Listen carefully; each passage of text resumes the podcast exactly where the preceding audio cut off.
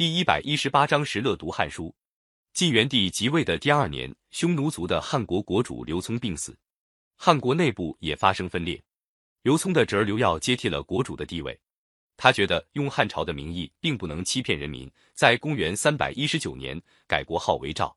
汉国大将石勒在反晋战争中扩大了兵力，不愿再受刘耀的统治，也自称赵王。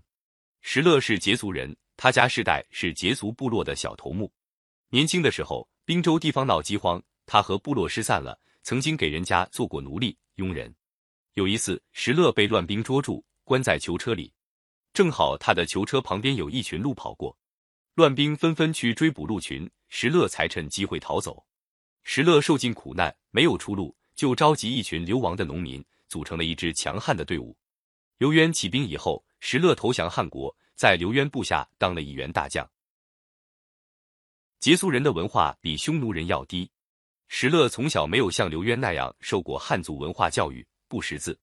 他担任大将以后，渐渐懂得要成大事业。光靠武力不行，就依靠一个汉族士人张斌，采取了许多政治措施。他还收留了一批北方汉族中的贫苦的读书人，组织了一个君子营。由于石勒骁勇善战，加上有了张斌一批谋士帮他出谋划策，石勒的势力更加强大。到了公元三百二十八年，终于消灭了刘耀。过了两年，石勒在襄国自称皇帝，国号仍是赵。历史上把刘氏的赵国称为前赵。把石勒建立的赵国称为后赵。石勒自己没有文化，但是却十分重视读书人。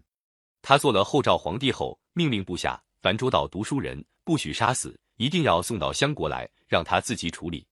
他听从张斌的意见，设立学校，要他部下将领的子弟进学校读书。他还建立了保举和考试的制度，凡是各地保举上来的人，经过评定合格，就选用他们做官。石勒严禁部下提到“胡”字。节字，但是为了安抚汉族士人，有时候也没有执行禁令。有一次，有个汉族官员樊坦被任用做官。樊坦进宫朝见的时候，穿了一身破破烂烂的衣服。石勒吃惊的问他：“你怎么穷到这步田地？”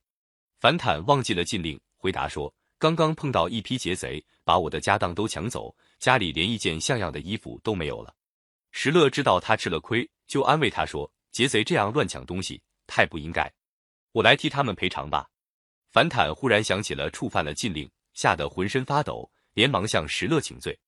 石勒笑着说：“我这个禁令是对付一般百姓的，你们这些老书生，我不怪你们。”说着，真的赔给樊坦一些衣服钱财，还赏给他一辆车、一匹马。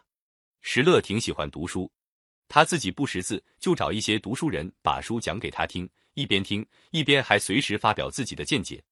有一次，他让人给他读《汉书》。听到有人劝汉高祖封就六国贵族的后代的历史，他就说：“哎，刘邦采取这样错误做法，还怎么能够得天下呢？”讲书的人马上给他解释。后来由于张良的劝阻，汉高祖并没有这样做。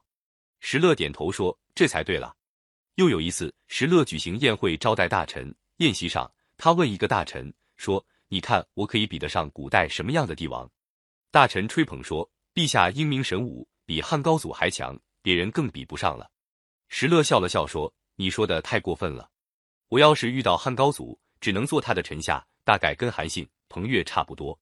要是我生在汉光武帝那个时候，倒可以和他并驾齐驱，还说不定谁胜谁负呢。”由于石勒重用人才，在政治上比较开明，后赵初期出现了兴盛的气象。